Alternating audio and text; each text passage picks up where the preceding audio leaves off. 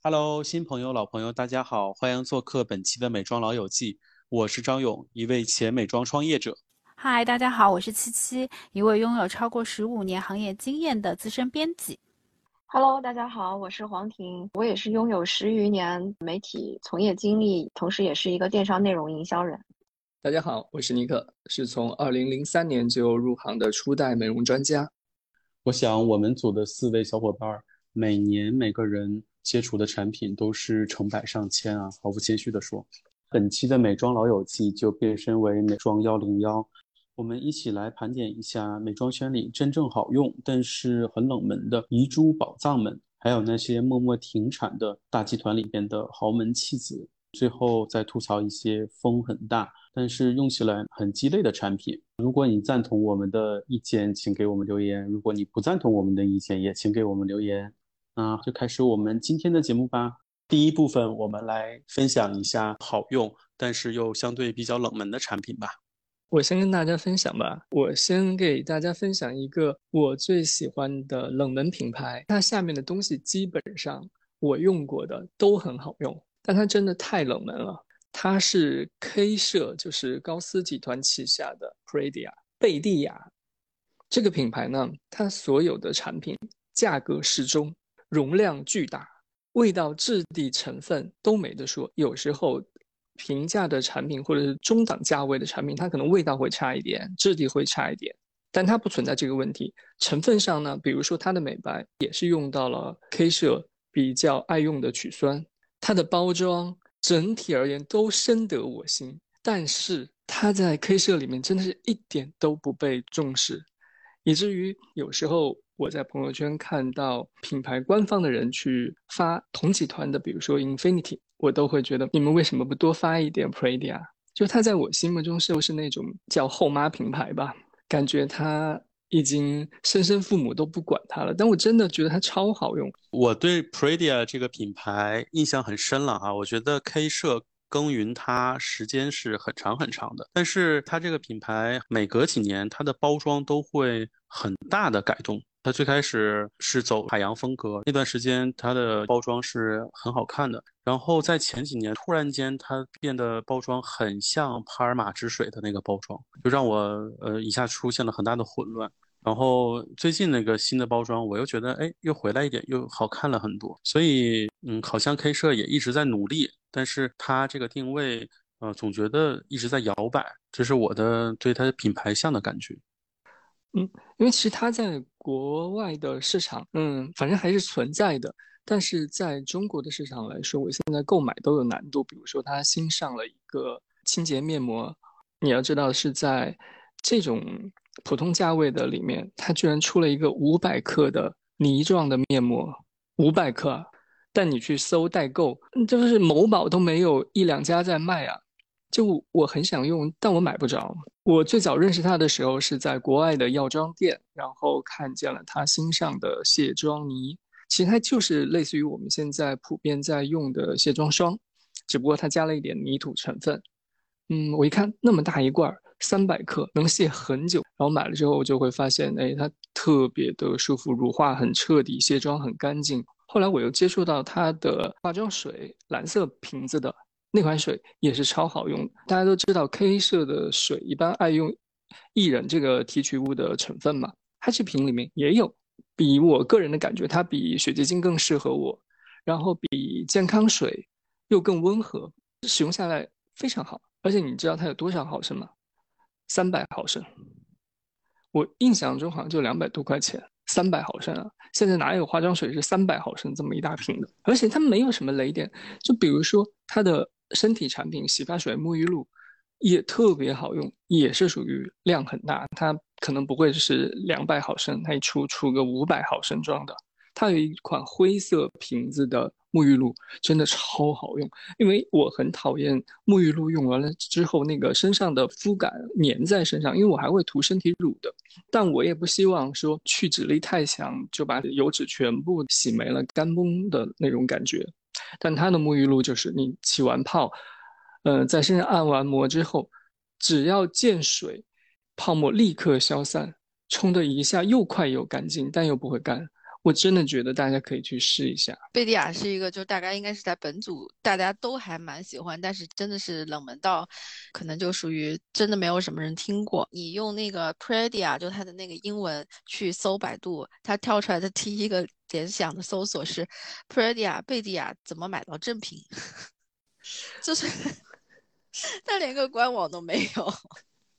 呃，Predia，因为它是用到一些海洋概念的这样的一个品牌。然后刚才尼克老师提到两个产品，我个人也是很喜欢，一个就是它的洁肤泥，其实就是现在的清洁霜一样的产品。但是它那个好在卸妆的时候，它非常容易洗干净，洗完以后你皮肤会有在呼吸的感觉，就是容易清洗，但是呢又不会让你觉得清洁过度，这点特别好。而且真的是一罐子用到天荒地老。而还有就是海洋系列的那个水，正好是一瓶三百 ml 嘛，我正好用一。一个夏天就是拿来用来做湿敷，差不多每天早上可能湿敷个五分钟，搭配的纸膜还是高斯自己家的水芙蓉，就还蛮搭的。你它那个薏仁成分，它能够让你的皮肤显得感觉非常的清凉，但是呢也不刺激，它的性价比又比健康水要高太多。因为健康水虽然也很大一瓶，但是健康水的价格跟它起码是 double。那我要说，我心目之中遗珠类型的品牌有一个是来自于高斯，但是可能是你刚才有提到，觉得它宣发还不错的英菲尼迪，就是呃，它的中文应该是叫英菲尼。而这个品牌从进入我的视野开始呢，我其实就把它会当做同集团的黛珂的平替，就是它整体从产品的使用感，然后功效性。可以说完全不输给黛珂，但是价格可能是黛珂高端线的只有二分之一左右。然后还有另外一个，呃，我觉得和英菲尼非常像的定位，嗯，我也很喜欢的是资生堂集团的伊丽丝尔，它也被我看成是资生堂相对比较高端的一条线，悦薇系列的平替系列。然后就是它也是同样，我觉得它从使用感，然后整体产品的功效性。其实也是可以跟悦薇去怎么讲？就从我个人的使用感来说，是能够做到接近一比零点九的复刻的。然后它的缺点可能是它的包装看起来有点院线感，就是没有那么吸引人。另外一个我自己特别特别喜欢的美妆品就是那个 Bobbi Brown 的护肤线。而且是它最早的，就是含有精油的那一条线，包括大家现在其实还比较走红的什么妆前橘子霜啊，还有它的很多面霜，因为它最早的这个配方呢，首先就是它的质感特别符合我的喜好，我喜欢玻璃瓶装的那种敦实感，然后和古朴感，然后第二个就是它整体的精油配方是非常的高级的，在现在的这个护肤品市场上，其实你已经很难能闻到这样子。自然的，没有感觉太多化工添加剂，嗯，非常有诱惑力的香气，然后整体的质感、肤感还有乳化技术，就是基本上我我我会觉得，虽然可能这是一个十几年、二十年前的产品，但拿到现在来是丝毫不过时的，嗯。哎，Bobbi Brown 的那个护肤线其实也是在我今天把它算在遗珠类型的产品里面了。它的那个整体的植物精油的感觉，比真正做植物精油的产品做的还好，而且我觉得它的包装特别好看。然后它早期的一些卸妆油，还有三款面膜都非常的舒服。对，早期的包装它是采用了那种油画颜料的感觉，整体的质感非常的有艺术性。瓶身设计也很简约，配上它那比较复杂的 logo，我觉得嗯很有腔调的。波比早期的设计风格其实就是现在的 Le Labo，很纽约感的，但是又很上东的那种高级简约感。波比的卸妆油是真的好用，哎，我怎么今天一直在夸卸妆产品？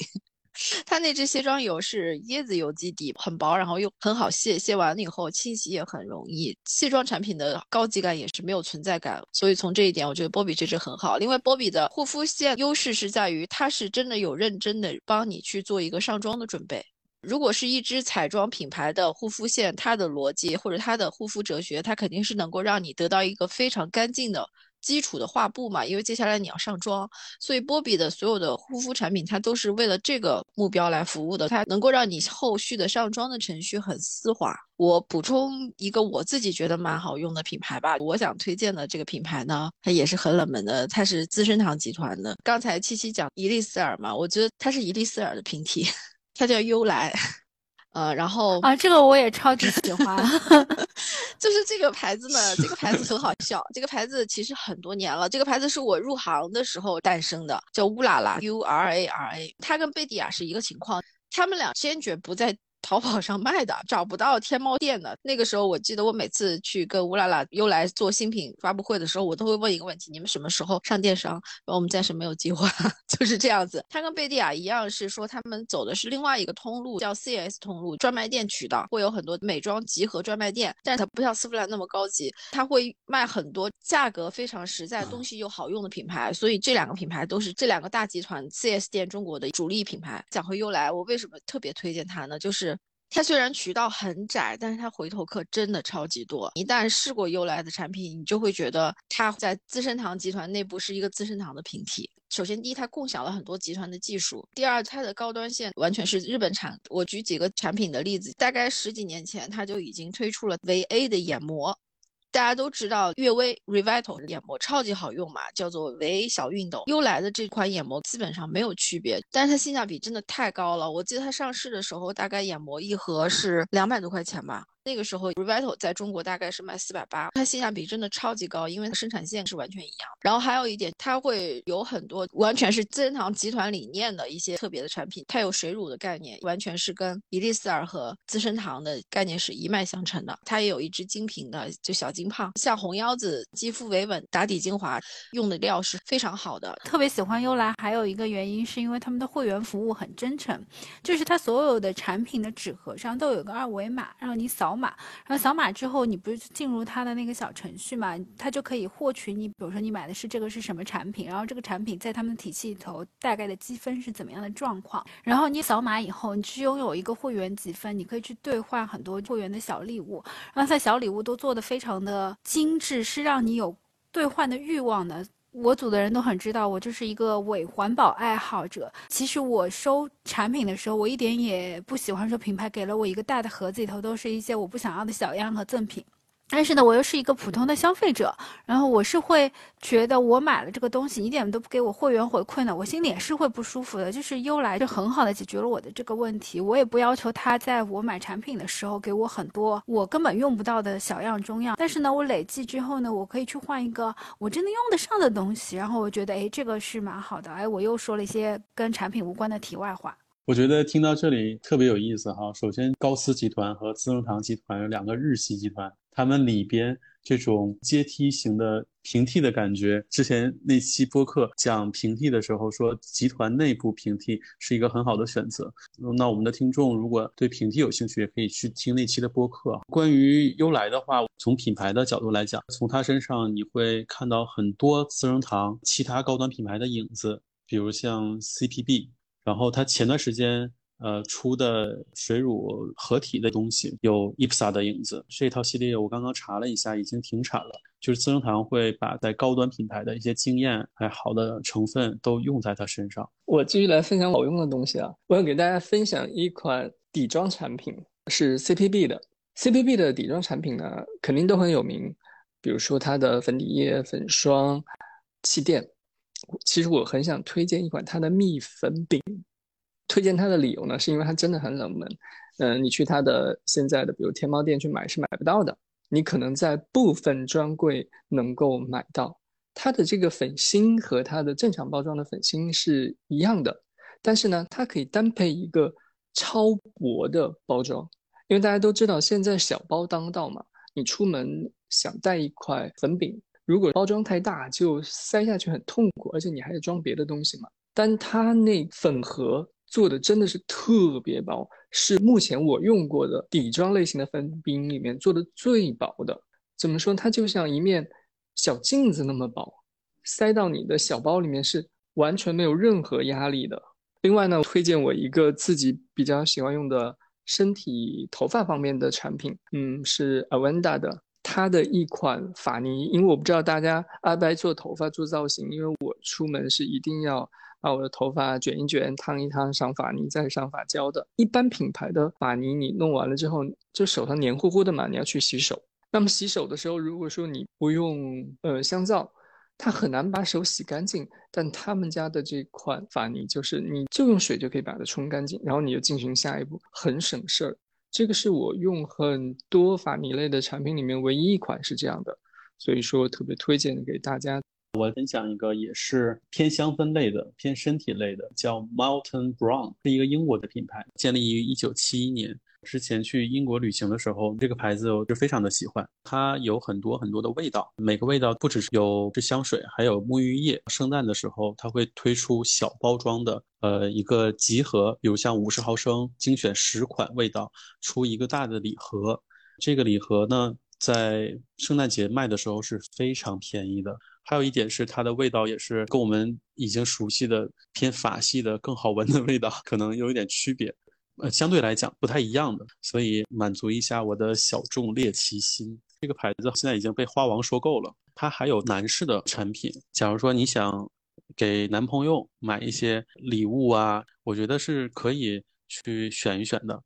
从这里边延伸一下，潘海利根，它现在最出名的肯定是兽首系列的香水，但是我觉得潘海利根有一些很好玩的一些套装和产品，也是值得大家买的。它在圣诞节的时候也会出小包装的集合的香水，而且这种集合的小包装的香水，它经常会以一个。很漂亮的盒子承载它，不是说只是把这几个产品简单的罗列在一起。如果你能赶上潘海利根的手工剃须刀打折，买给男性朋友，我觉得也是又有面子，同时也是性价比很高的事情。另外，纯从包装角度来讲，我非常非常喜欢 Paula，因为它每一次的包装都是让我惊呼一声。尤其黑 BA 系列的包装，虽然上面没有它的名字，但是你一看就知道是 Paula。这个在护肤品界是独树一帜了。那我接下来聊一下身体护理产品吧，因为我对身体护理的概念是这样的，呃，你如果有条件用很。贵的护肤品那当然是很 OK，但是呢，在预算有限的情况下，其实用平价好用的多用，比如说你两天涂一次，一天涂一次也好过说你用很贵的东西，但是十天才涂一次的效果。那我最喜欢的两款身体产品，一款是来自于一个美国品牌宝拉甄选，然后它有一个紫色的含有水杨酸成分的身体乳，我特别喜欢它的味道，它的味道是有那种我可能有一些年龄壁啊，就是我们小时候吃过的老。式话梅糖的那种酸甜感，因为它有酸嘛。然后你用的时候就感觉整个人是非常的清新的，而且整体的价格也非常的友好。然后另外一个我特别推荐的身体护理品牌，可能没有人没有听说过，但因为它实在太历史太悠久，价格太便宜了，可能大部分人现在都不太会选择。呃，就是来自妮维雅的蓝罐。嗯，因为这个蓝罐它最大的问题是它虽然，嗯，cream 很厚重啊，但是呢，它乳化就是比较老式的那个乳化技术嘛，所以你你会觉得白白的很难搓开。然后我用的方式呢，我是会用一些油，不管你手边有什么样的护肤油都是可以的，然后轻轻滴一点进去，它就会很迅速的乳化，而且因为它本身是有一个厚度，所以你其实像我这样的比较懒的人，如果我涂了之后，我两天。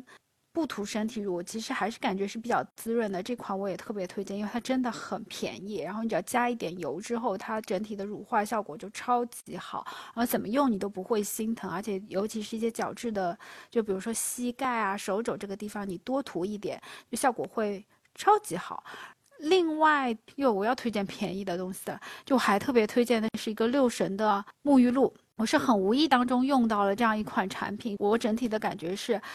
非常的惊艳，就是我整个夏天，什么我们家的爱马仕和香奈儿我都不太用了，为什么呢？就是可能因为今年夏天真的是太炎热了，我就很追求，呃，洗澡之后那个清凉感，但是不要是强薄荷，就觉得我身体冰冰的感觉。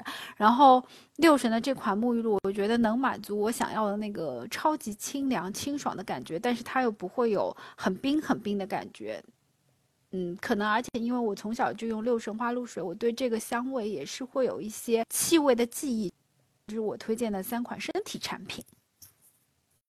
首先，我想说一下欧莱雅集团思路是一样的，集团内部往下来找，其实你是能找到很多好东西的。我先推荐就是理肤泉。理肤泉这个牌子也很神奇，它虽然是一个药妆品牌，然后它是给到一些敏感肌去修复用的，但是呢，它其实有一条精华线，它叫滴管精华嘛，它这一条线的成分的浓度其实是加到非常高，很猛又不贵。你想做成分党入门的时候，你可以试一试。国内已经进了的有一支叫三酸精华，这支就还蛮适合健康的油痘肌控油啊、收缩毛孔啊。另外呢，它这个滴管精华里面，它有一支百分之十的烟酰胺小紫瓶精华，它除了烟酰胺以外，它还加入了三七七啊，它是一种复合型美白精华。然后它也有一个 A 醇精华，把 A 醇的浓度做得非常好，让你在安全的范围内去尝试 A 醇的入门，而不会上来就完全就不耐受嘛。然后它会有更高浓度的 B 五，它蓝色的 B 五精华大家都知道，但是它会有一支白色的，把 B 五怼到了百分之十。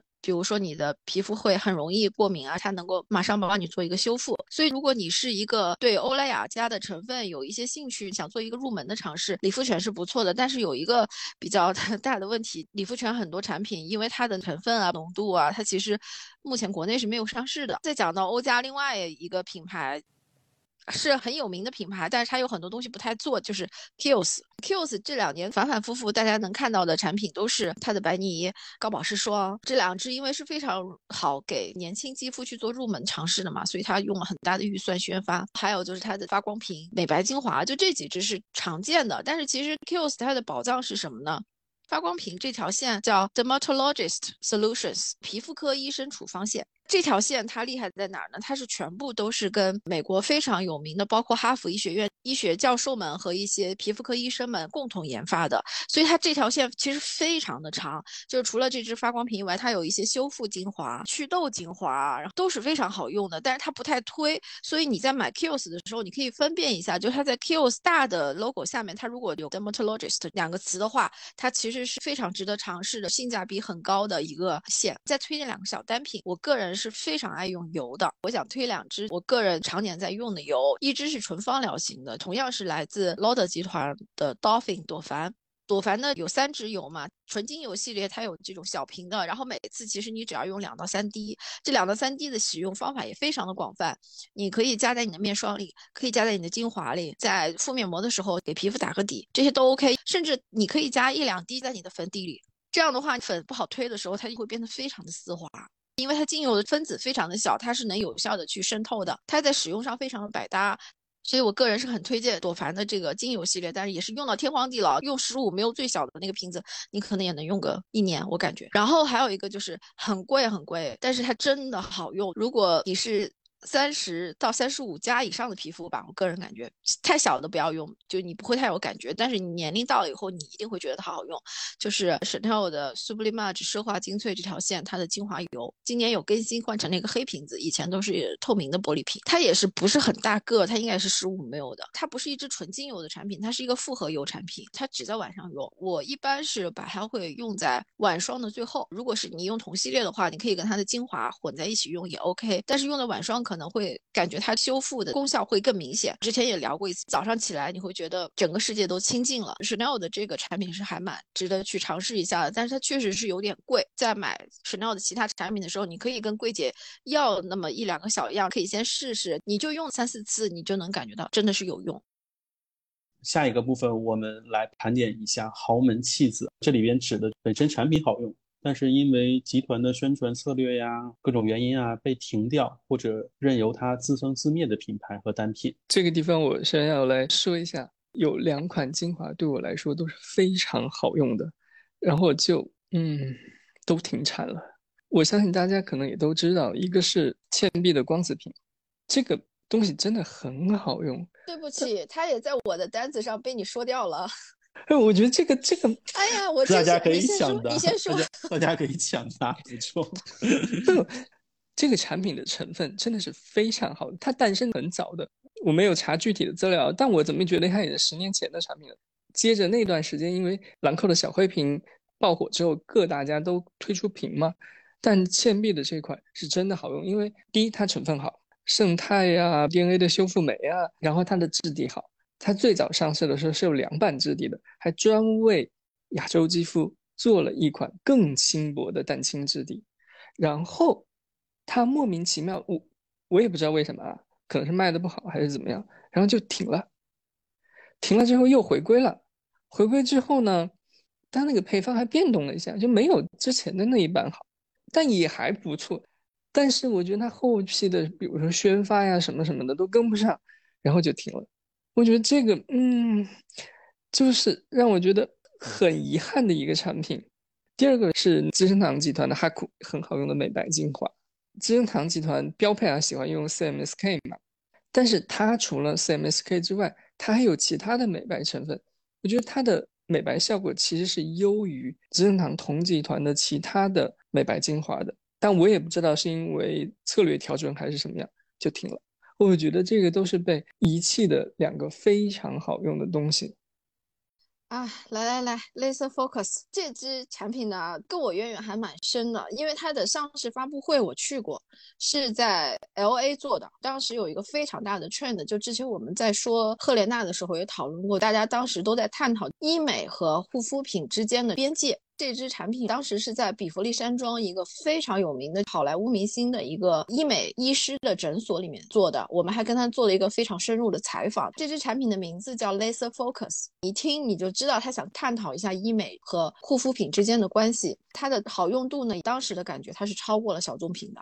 后来它莫名其妙的停产了，当时听到的八卦就是说产能不够，我也觉得很惊讶，怎么还会有这种事情发生？后来莫名其妙的又重新上市，但是它重新上市的时候，就是你可说的，它阉割过了，它丢掉了一些很核心、很好用的东西。它在一个 trend 的时候，它能够作为一个领头羊，但是过了几年以后，它再来的时候，它其实就已经是有一个稍微有一点过时的东西了，而且它还丢弃了一些核心的成分，所以第二次上市无声无息的就糊了。个人觉得呢，这跟整个铅笔品牌的策略可能也有关系。当时铅笔整个的品牌它进入了一个 relaunch 的阶段。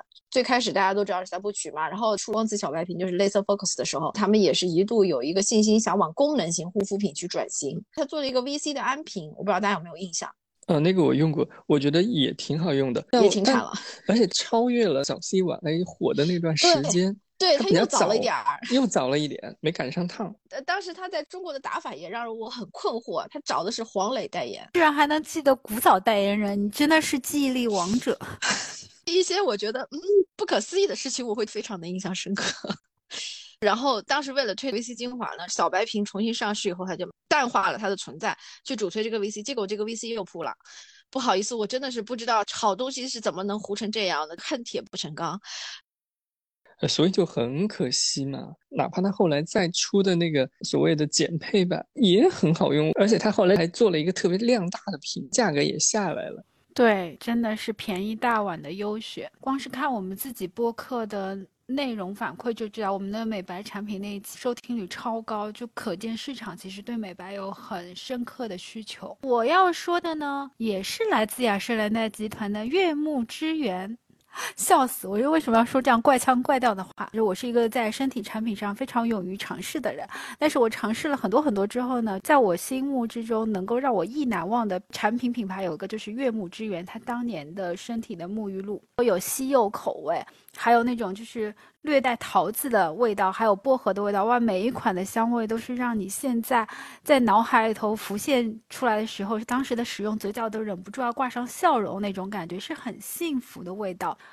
但是有一天它就停产了，而且就是说没有过市场上的一点点消息就消失了，就是它都来不及让我再囤两瓶。后来再出的新品，气味也不对，质地也不对，使用感也不对，就是所有的一切都是不对的。其实我会觉得悦木之源是非常可惜的，是因为它其实是有一点点 clean beauty 的感觉的，呃，同时它又有科技感，但是它的产品本身的价位其实。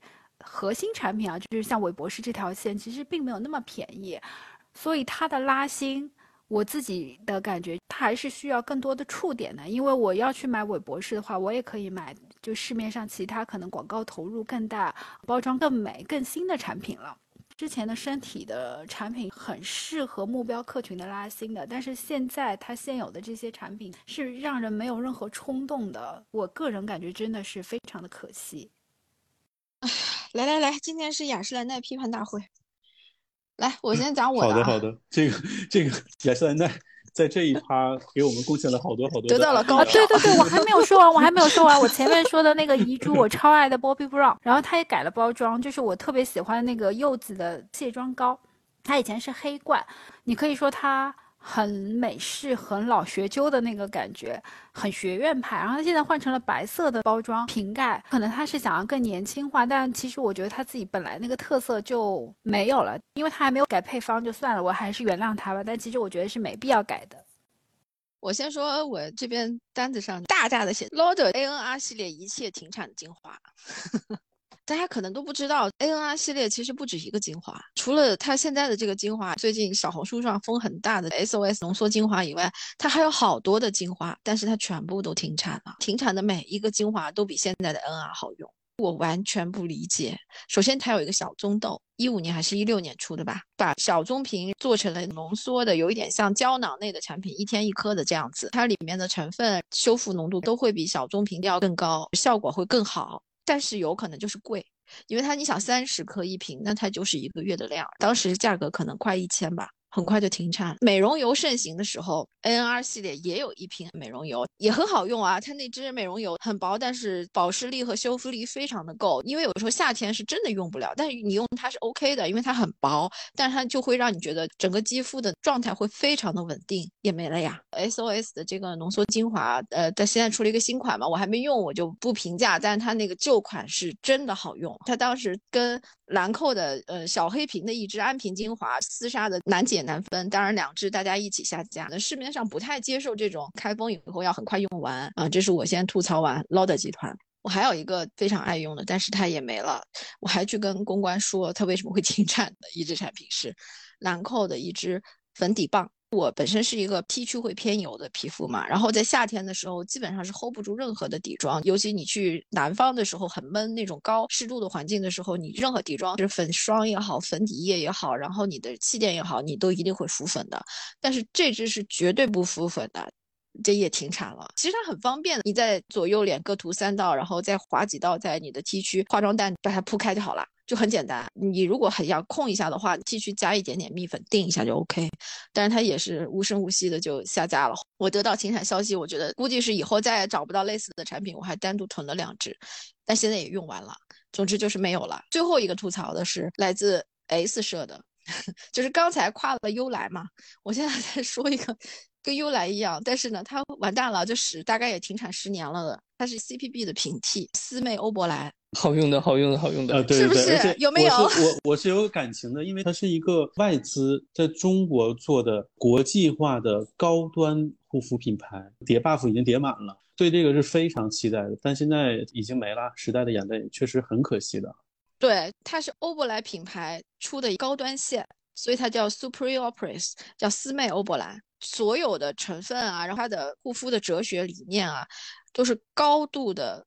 相似 CPB，所以我觉得也有可能是因为这个变成了内部调整下把它拿掉的一个原因，就是因为它的性价比真的太高了。它有一支面霜，就是三十毫升的全能面霜，就十年前你拿出来说要跟 CPB 的打，我觉得它真的不是很输，性价比太高了。但是可能几个问题，这个品牌就停掉了。第一个，它可能在。整个资生堂内部来讲，性价比啊、利润度啊这些层面来看的话，它会有一点会影响到正牌 CPB，因为 CPB 在中国起飞差不多也就是十年嘛。第二个，这个品牌有一个很大的问题是，他们真的扩张的太快了。它的护肤线是极其优秀的，就不管是它的洁颜蜜、它的水乳、它的面膜，然后它的那刚才说到的那支全能面霜都非常好用。但是我想吐槽它的彩妆。彩妆是好用啊！资生堂集团，你但凡能出一个好一点的彩妆线，我也真的是服了你。到现在为止，NARS 是 OK 的，资生堂自己的彩妆做的也不咋地。虽然它东西很好用，但就是不会推。然后呢，思妹的彩妆线出了三十个 SKU 吧，然后还跟 Jason Wu 合作，去纽约时装周做 backstage 的妆容。它扩张的太快，可能真的是收不住，然后整个这个牌子就无声无息的糊掉了。我们进入下一部分的讨论，鸡肋产品和品牌哦。所谓鸡肋产品和品牌，指的是本身产品口碑啊不是特别的好，公司为它投入了大资源，但是呢，并没有取到很好的效果。我笑死了，我本来想说是要我先说吗？我先说的话，我肯定会说羽西，哈哈哈哈。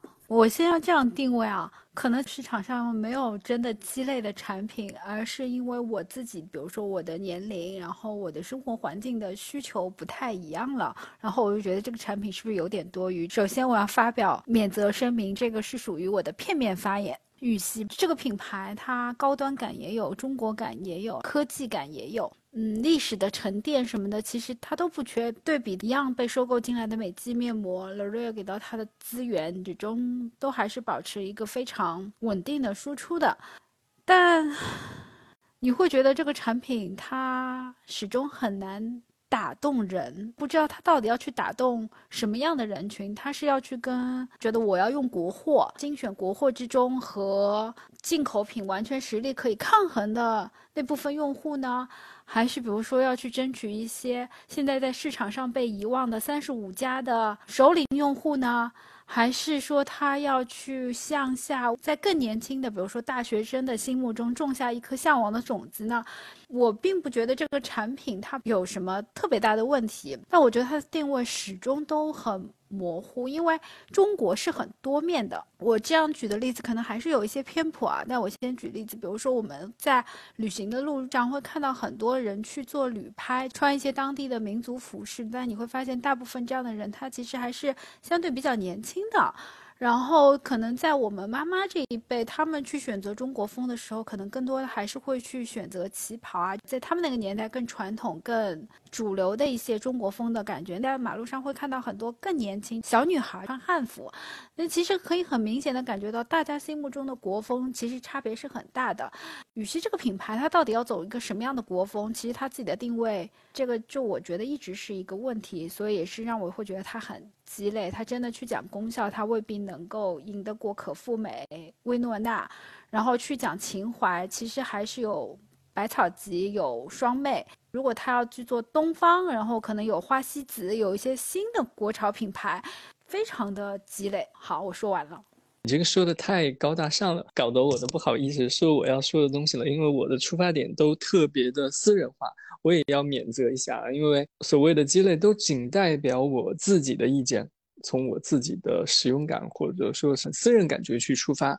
可能唯一一个稍微带一点点商业的，我就先说吧，是茶灵。我始终搞不懂这个品牌意义在哪里。从商业角度来说，我也没有觉得它有很赚钱吧。我就只说到这里。我刚才说的是它的产品，就是它的产品打动不了我。我很早就开始用这个，就是它还没有在内地销售的时候，我就去香港买过。那个时候我就觉得，嗯，产品用下来很普通呀，没有感觉，就是这个东西打动不了我，以至于它到现在也没有说特别明星的产品推出来，没有记忆点，我也不想重复用，我只能说。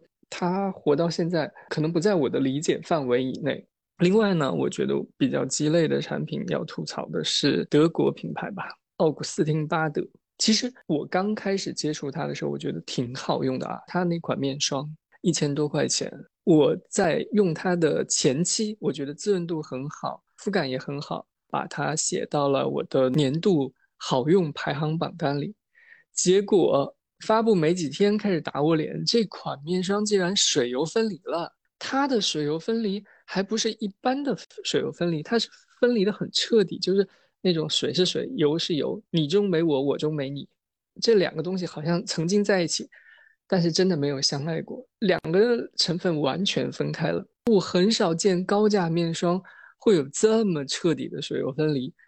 我记得我当时还去它的官方的。天猫的那个账号还问过，我说你们这个水油分离了怎么说啊？然后我也看到了同样的好多的评论都出现了这样的一个问题。当然啊，官方后来给的回复说这不是变质，它有一套术语说这个是他们独特的智慧的油包水科技。油包水科技跟水油分离应该没有关系吧？这绝对是工艺上的一些问题啊。说要不然您使用前多摇晃一下，让水油充分融合。啊，虽然说它现在已经推出了所谓这个面霜的二点零版本，但我已经没有勇气再去尝试它二点零版本到底有没有水油分离。如果说大家有用过的人，可以留言告诉我，再一次打我的脸也是可以的。另外呢，我觉得我还不喜欢的一个鸡肋品牌，反正现在也销声匿迹了，就是欧舒丹旗下的蜜威特，它上市的时候还挺猛的。不过那个时候正赶上所谓有机的热潮，这个品牌所有的产品共通性的问题就是它的使用感都特别差，就像糊在脸上一层。味道呢，也没有你想象的那种好闻感。大家不要以为植物系的、有机系的味道就一定好闻，它的味道可以做的非常不好闻。这个品牌还在啊。另外有一个单品啊，这个真的只是代表我个人意见啊，大家也可以来反驳我。从我入行，它就很火，就是 Sisley 的全能乳液。我一直觉得它超级鸡肋的，它成分很复杂，但是它排在前面的，比如说矿物油啊、硬脂酸啊、棕榈酸这些，嗯，也没有很好吧。而且我一直不觉得把它叠加在哪一步比较适合。你要说效果吧，美白我觉得没有特别效果，抗老也没有特别效果，保湿好像有一点效果，但我后面如果只用它的话是不够的，我还是需要用面霜的。反正我不理解啊，对于我来说，它真的是比较的鸡肋。另外，我觉得比较鸡肋的还有一一个类别吧，就是所有带金属按摩头和稀奇古怪按摩头的眼霜，因为我特别烦。挤出来之后，那个金属按摩头上，在眼部按摩之后，脏兮兮的，你是不是要消消毒？比如说拿酒精棉片擦一擦。但你如果每一次使用都让我干这个事情，我真的不乐意。所以说有这样类型的眼霜，我都会还是挤在手上，然后用手去涂。这就是我认为的一些鸡肋产品啊。我不知道大家有没有什么比较鸡肋的。我先。总结一下你们俩说的，讲一讲自己的感想。Melvita，个人说一下，我觉得它还不错的东西，就是它的花水是 OK 的。面部油系列，它很多底油用的会是稍微腻一些，所以你用的时候肤感不好嘛。但是它花水大马士革玫瑰和橙花这两支，我觉得还是 OK 的。当然，你要在好的芳疗品牌里找到这样的花水也是能找到的，所以它的产品的独特性可能就没有那么的突出。我来稍微反驳一下关于 Melvita。然后呢，羽西和茶林呢这两个牌子其实我也很有共鸣。将来我们可以再做一个话题：为什么国际美妆大集团没有办法做出中国的高端美妆品牌？这也是一个很好的探讨的方向。这个有的聊了，基本每个集团都有对，就能。对对对，屡战屡败，屡败屡战这样子。羽西可能有一个问题，羽西的管理团队可能。更换的会比较频繁一点。我印象很深刻，我跟他们聊，然后他们那个时候还在做彩妆嘛，现在也在做，只是更加没有声音了。他们现在可能着重在他们的玻色因面霜上。他们当时说，为了做一支好的睫毛膏，那个时候睫毛膏还是一个有效品类，他们找了一个欧莱雅法国工厂做睫毛膏头最有经验的老师傅，然后去研专门研究了中国人的眼部构造和眼睫毛，做了一支适合中国消费者的这样的一支刷头。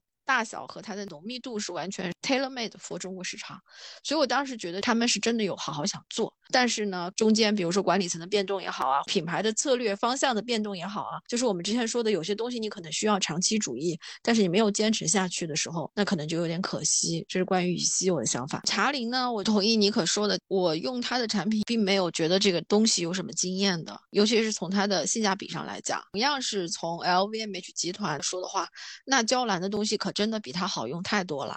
你如果是想做高端东方的品牌，你其实又有一个比较大的故事卖点，你怎么去把产品做到让人惊艳，或者是说你怎么用一两支特别的单品先突围，我觉得是还蛮重要的。这是我的感受。我想吐槽的产品就是 Fresh 的最贵的五元的面霜，我觉得在这个价位的话，同集团的娇兰也好，蓝麦也好，或者是日系的。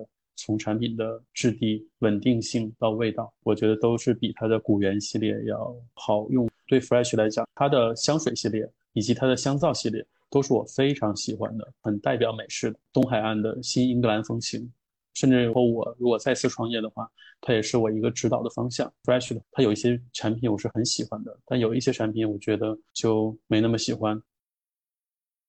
我讲几个风很大，但是可能还蛮困惑的，为什么你要花那么多钱去做这么一个东西？第一个是兰蔻的粉水，我肯定不是 TA，但是它也默默的卖的非常好的一个爆品。本身兰蔻可能有更多好用的东西，但是我要吐槽一下水分源这个系列，在兰蔻来讲太不思进取了。兰蔻其他的系列，你会感觉它一直很有进取心嘛，会有一些新的成分啊，或者是新的配方去更新。但是水分源系列就是躺着卖。同样还有一个让我无法理解的就是红石榴这两条线，在这两个大牌里这样躺着去卖，我不理解。我补一个倩碧的水磁场，水磁场我觉得我还可以理解一点，它有几个单品还 OK 哎，但是就也确实不思进取了。以一个保湿线卖那么贵，嗯，就会让人觉得无法理解。我接下来 讲铅笔，他们那紫胖子是真的蛮好用的。铅笔今年出了一个黑炭版，我不知道你们有没有见过，我不理解。从产品的研发理念来讲，除了卸妆以外，我还比净化肌肤毛孔啊。你可以理解它为什么要这么做，但是这个东西做完了以后，你会发现你洗完脸上是黑的，然后你流出来的水也是黑的，你会不会溅到你的身上？我不太理解，在研发的时候初期没有感觉到这是使用感上会有困扰嘛？然后再讲两个小的，不一定不好用，但是我觉得可能用完无感，就是来自 S 社，一个是 Ginza 全线，作为资生堂集团。最高端的品牌，同样的价位，我自己去买，我肯定会去买 CPB 最贵的那条线，或者是，呃，资生堂的 Future Solution Ginza，我用不出感受来，它不会让你觉得不好用，但是它也没有让你觉得，嗯，哇哦，就惊艳这种都没有，就是无功无过吧。所以我不太理解。然后呢，还有一个 e p t a 有一支非常困惑的精华，基底精华吧，叫 Zero。我从看新闻稿开始，我就看不懂你想要干什么，清零、重启、reset 之类的，用完就跟没用一样，我不懂，这也是让我困惑的产品。我只想说，鸡肋产品其实很多时候可能我们的个人角度多一些，也许我们的听众会有不同的意见，到时候可以给我们留言。那今天的播客节目就到这里啦，也请大家给我们留言，谈一谈你心中的遗珠豪门弃子和鸡肋产品分别是什么。